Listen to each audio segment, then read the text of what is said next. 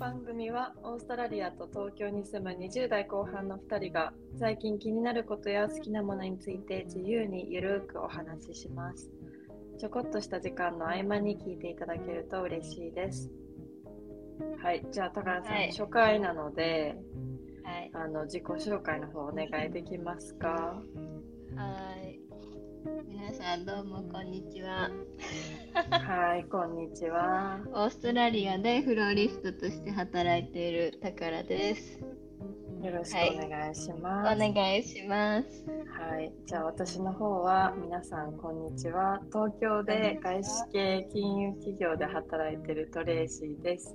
よろしくお願いします。はい、じゃあ、はい今日初めてのあのポッドキャストのエピソードなんですけど、まあたまにこうやって電話でキャッチアップしてるので、それを皆さんにちょっとお届けできればということで、あんまりテーマは決めずざっくばらんに話そうと思うんですけど、まあ、そのところで最近人生はいかがですか高原さん？オーストラリア冬やから、なんていうかな、ちょっと雨が多くて、うん、結構日本の梅雨みたいな感じで曇っ朝起きたら曇ってて、ああ、ちょっとやる気出えへんな、みたいなう感じ。ん、だから最近ジムに行きだしたっていうのがあのちょっと最近の変化。お偉いですね。1ヶ月ぐらい毎ほぼ毎日ジムに行けているっていうのが。毎日？うんすごいな、それ。そう彼氏と一緒に毎日朝行けたら朝起きれへんかったら夜って感じかな。あの、1時間くらいですか？毎回。うん。1時間からちょっと時間ない時は30分とかやけど主にどういう体の動かしか、カーディオとか、マット使ったりとか？メニューはね、あのー彼あのー彼氏ジョナさんって言うんですけど、おジョナですね。ジョナオと同じメニューをしてる。そうなんや、ジョナと同じメニューしてるだから今日は腕の日とかさ、あるやん。はいはいはいはいはい。今日は腕ってなったら、もちろんあの重さはね、違うけど、それはね、それは無理ですわ。まあ、ちょっと徐々に筋肉をつけていこうっていう感じかな。そうですね。そうで運動を始めたから、まあ、ちょっと気分が下がりすぎにならない感じはしてるかな。うんうんうん。でなんかあのー私彼氏と職場が一緒なんですけど、はい。でも本当に朝起きてジム行って仕事も一緒に行って帰ってきてご飯も本当24時間ずっと一緒やからはい。あ、一緒に暮らされてるんですよね。あそうなんです。ごめんなさい、はいはい。同棲してるんですけど。で同棲しててほとんどの人が職場は違うからうんうん、うん。朝起きてバイバイでうんうん。帰ってきてまたちょっと今日会ったこと話すとかが普通の流れかなって思うんけど、うん。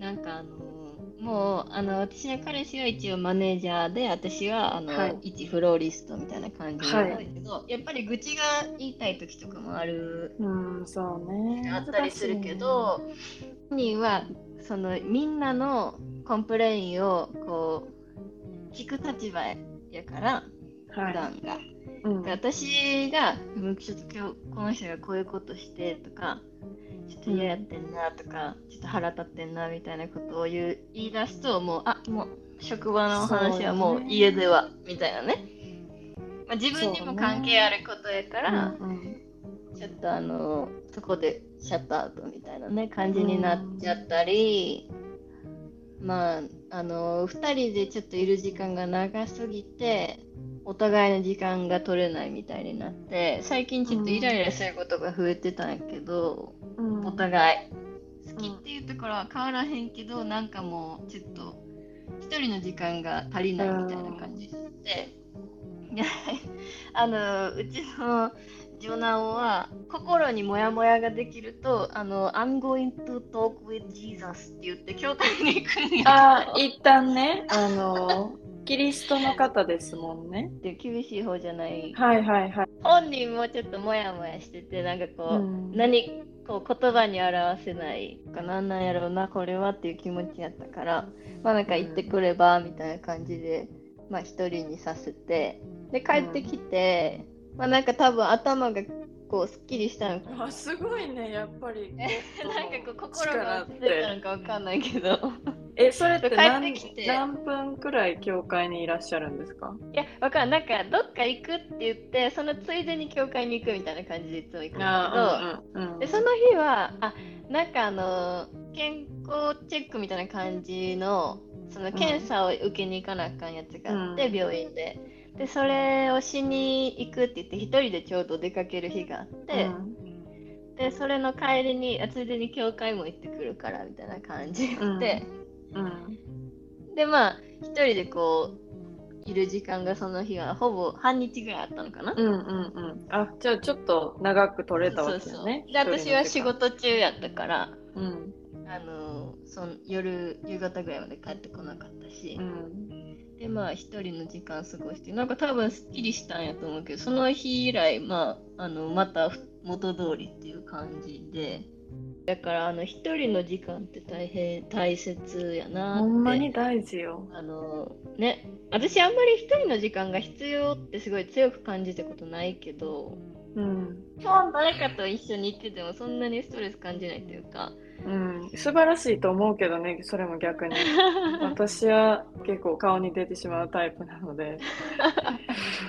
そうだからでも一人の時間絶対必要な人もいるやん。うん。だからなんかそういう無理やりこう押し付けてえでも全然一緒にいてもいいからって言うのとはまた違うなと思って一人の時間も大切ですねっていうお話。そうねそれをなんか。最近気づいてそう。バランスやねそこの。感じかな。うん。まあでも仕事私フローリスト始めて今2023年。うん。4年してるから、なんかあのやっぱキャリアも考えるよね。うん。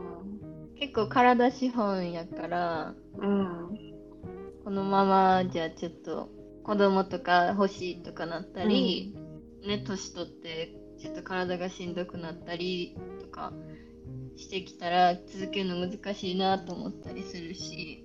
うん。話するのは好きやけどまあちょっと違う方向でも考えたいなとか思ったりするでもなんか、うん。多分みんなそんな感じの年なんちゃうかな。結婚とかする人も増えてくるしなんか子供とか第一子とかさうん。産んでる人も増えてきてるから。だって自分のこの人生を今から作り出すっていうスタートが切られた感じはする。うんそうね。後半になって。そう。うん。じゃあ仕事をこうちょっと変えるかもしれないと思った時に宝は多分クリエイティブなことかなうん、私はね、本当にね、皆さん、あの勉強がすごい嫌いなんですけど、勉強がね、嫌いでよくあの海外住んでんなとか思われると思うけど、机に座って教科書を開くっていうことが本当にできない人間だから、どちらかというと、やっぱりクリエイティブな方に心惹かれるというか、まあ、それならできるって自分は思うから、うんまあ多分好きなことだったらもっとそれに対して上手くなりたいとも思うだろうしね。うん、でもなんかこうパソコンを使ってとかどこにいてもできるような仕事、うん、自分のワークライフバランスを取りながら好きなことをやって食べていけたら一番いいんだろうなと思うところではあるのでね。仕事を完全に辞めないとしても副業みたいなことをやったりとかこのポッドキャストももしかしたらきっかけになるのかもしれないので、うん。うん。まあ、人生何があるかわからないから。あのやってみないと好きか嫌いかもわからないからそれは今めっちゃあの？ごめん。あのあれ思い出しちゃった。あの中学中高のさ。あのやってみなはれっていう。何やってみなはれって。えそれあのうちらの学校のさ創業者が言ったやつ。でも学校バレちゃうやん。まあ、バレても今その学校には行ってないから住んでないからいいけど。住んでないから全然いいんですけど。結局ねあんなに大御所な人まあ結構すいません大御所な人なんですけど。大御所な人も言ってるくらいやからやっぱりやってみなはれっていう精神よ。30とか40とかなってだんだん自分がこう守るものができた時ってもうちょっとやっといたらよかったなとかって思っても遅かったりするかもしれんから今のうちに行動を早くしないとなと思っていますね。そうそうやってやってみようっていうね。だからさんグラフィックデザインとかですか？うんちょっとね挑戦してみたいと思ってるけど今はやっぱりお金もやっぱりねお金が一番とは言わないけどお金生きていくのに必要やから、うん、今仕事を辞めることはできないしちょっと金銭的にもね、うん、学校はちょっと今行けないので、うん、うんね、どうしようかなと思ってるけどでもグラフィックデザインか私インテリアもめっちゃ好きやから、うん、インテリアデザインとかもすごい興味あるけど、うん、でも家からできる仕事やったらグラフィックデザインの方が幅広いのかなとか思ったりして。そうだね。インテリアインテリアやと現地行かなあかんからね、うん、とかこうスタイリングするなら搬入したりさ結局体資本なんかなとか思ったりするから。うん確かに。そういう方のことの方が多分自分は好きやけどあのねすごいなんていうかな結婚式の話してたんですけど私、うんうん、日本で。で、はいはい、結婚式もねすごい出来上がったところを自分で最後見るのはすごいいいなんていうのかな。あの達成感があっていいんやけど、うん、そこまでのプロセスがやっぱりすごいストレスなんよね。なんかあの、うん、ちゃんとすごいお金もかけてもらってるし責任もあるから、うん、プレッシャーとか当日気に入ってもらえなかったらどうしようとかもあるからなんかそういうプレッシャーに毎週毎週追われてるああそっか。毎週毎週来るんだ。毎週結婚式はあるから。それこれ1個終わったと思ったら次また違うやつが来てお客さんに対しお客さん自体はもう自分に一生に一度あるかないかぐらいの気持ちや、うん、ね、うん、でも私たちはもう毎週毎週結婚式をやってるからそのその緊張感をずっと持って働いとかないといけないから、そうね。すごいしんどかったんね。だからスタイリングとかも一緒かもしれへんけど例えばさなんかこうレストランをオープンするとかねのスタイリングしてくださいとか言われてでその人にとってはもうこれから一生頑張っていこうと思ってる夢のレストランかもしれへんからそういうのをスタイリングするってなったらやっぱ結婚式と同じ感じなんかなとか思ったりすると責任がある仕事はやっぱりあの達成感あるけどその分すごいしんどいっていうのもある、うん、まあそれはそうやわうん。ねえなんかでもどっちがいいんかって言われたら どっちもいいとこもあるし辛いとこもあるんやけど、うん。まあ、そこはやそれこそやってみないとわからないっていう話やけど。うん、そうやね。まあでも、うん、自信を持って私が提供するものは絶対に成功するって思えるまでには、おそらくここからまた数年はかかるんやろうね。なんか誰かのアシスタントみたいについて。うん、そうそうそう。かかると思う。花もすごい時間かかった。自信を持って100%できるって言えるようになるまで、やっぱ23年はかかったからそうね自信もないしやっぱり最初の方って作れるかわからないものに対して、うん、できますって言うまではいいけど実際どうやって作るか知らんとかさ、うん、なんかできなかったらどうしようっていう不安があったりする時もあったから、うん、なんて下積み時代って大事やと思う。そうねと思うとやっぱり早めに始めて損はないよね。うんそうやね。私がよく見てる YouTuber のリベラルアーツ大学両学長っていうのがいるんですけどその人がよく一番最後のエンディングで言うのが今日が一番若い日って言うんですよ。あ言う人いるよね。そう今日が人生で一番若い日。私あの結構ウェブサイト作るのとかに興味あるんですよね。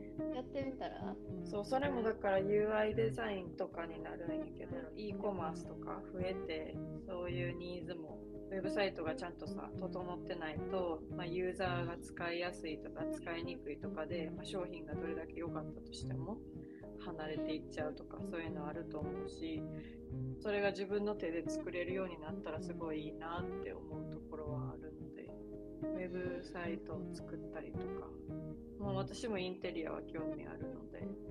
ね、なんか宝と、まあ、50くらいになった時になんかコラボレーションできたらいいなとはあのつくづく、えー、ここ5年くらい思ってるんですけどね実は。5年も思ってる これはちょっとなんかまた話題が変わっちゃうけど私は SNS を見れば見るほど自信をなくすというか私インテリアとかあと陶芸してる人とかめっちゃフォローしてるん。やけど好きで見るのが。なんかこうインスピレーションをもらうと同時に自分にはない発想やなとかさ。あそれはわかる。めっちゃわかる。なんかあこんななんか誰にもできないようなものを作る人がいるんやっていうのを見るのは好きなんやけどと同時にちょっと自分にはないなって思ってしまうみたいな。あめちゃくちゃわかりますね。私もそれは思う、うん、SNS 見てて。なんか、あ、私はここまでじゃないっていうか、なんか、ここまでじゃないっていうか、その自分を過信してるとかじゃないけど、その自分もこうそういう方向に行きたいなって思ってる時に見たら、なんていうかな、私はここまではいけないっていうか、なんか、私はなんか人の真似をしてるだけかもとか、なんかそういうあの、はいはいはい、マインドセットになっちゃうよね。うんうん、理解したら、なんかあんまり SNS を見見ないではないけど、あんまりそういうのを気にしないようにしようしようとしてるっていうかなんか。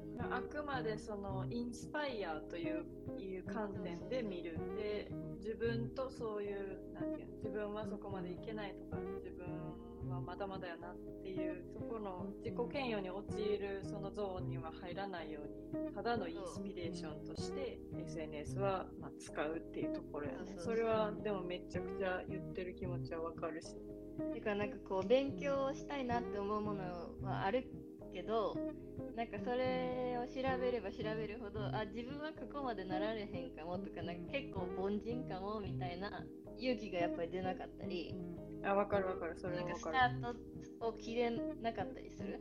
うんうんうん。なんかそれがすごい難しいなって思う、そのうちらはずっともう SNS が中学ぐらいからずっとあるそうね、ツイッターとかそこらへんよね。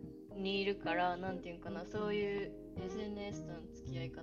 うん、難しいなって。なんかほんまに二十歳ぐらいの時は全然考えてなかったけどもうなんかとりあえず写真を載せてなんか自分が惚れてたらいいやみたいなね、ね、でもなんかやっぱ世界がこうどんどん広くなるにつれてなんか本当の自分の位置も分かってくるっていうか、うん、それで結構落ち込みはしないけどなんかあそうなんやなって今このぐらいなんやろうなみたいな。まあでもそんなこと言ったらだからもお花だって始まってそんなね経ってないしそれってお花を一生やってるような人からしたらそこまでやと思うし。まあ慰めでもないけど線引きは必要やね。自分のそのゾーンに入らないための線と。そうそうそう。なんかでも最近最近っていうかもうだいぶ前から聞いてるんやけどあの私トレーシーには言ったけどさはいはい。あのおお坊さんの YouTube お坊さんね。はいはいはい、皆さんにすごいあのお坊さんの YouTube をおすすめしたいんですけど、タイグタイグ和尚っていうあの YouTube のお坊さんがいて、すごいその人があの本当に誰もが持っているような悩みをこうリスナーさんが投稿して質問をしてでお嬢さんが あのそれに対してこう仏教の教えを交えながら回答するっていう一問一答スタイルなんだけど、うん、なんかそれでちょっと心をねあみんな一緒なんやなっていうあの気持ちにして、穏やかにさせたりその自分の心がこう乱れてる時はそういうのを見たりしてる、うん、最近も見てるの？最近はねそんなに心が乱れてないからあんまり見てないけどでもなんかこうちょっとなやなんかもやっとするなっていう時はなんか不思議とそういうトピックが出てくるフィードに。うんうん出てきたりするからでも最近は見てないな。うん。すごいリアルなお便り来るよね、彼のと。こ。うんそう。あのすごいで私そっからあんなに仏教っていいなって思ってるなんかあの思ってるから。日本帰ったりしたら座禅とかやってみて。えでもさ、割と、まあ、座禅とはちょっと違うかもしれんけど、メディテーションっていいんよ。そうそうそういいっていう。あのなんていうかな。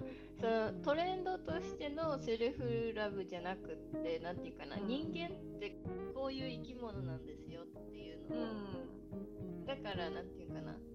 わざわざ自分を好きになるとかじゃなくてこうそれでいいっていうありのままを受け入れられる状態に持っていく。うん無理強いもしないみたいな。無理強いもしない。もう最初始めた時はもう目閉じて何も考えないようにしてるのに、なんでこんなにいろんなこと考えちゃうんやろ。これ終わった後何しよう。何のご飯作ろう どこ行こうとか。考えるのが普通やから。その状態をとりあえず受け入れる。認めると。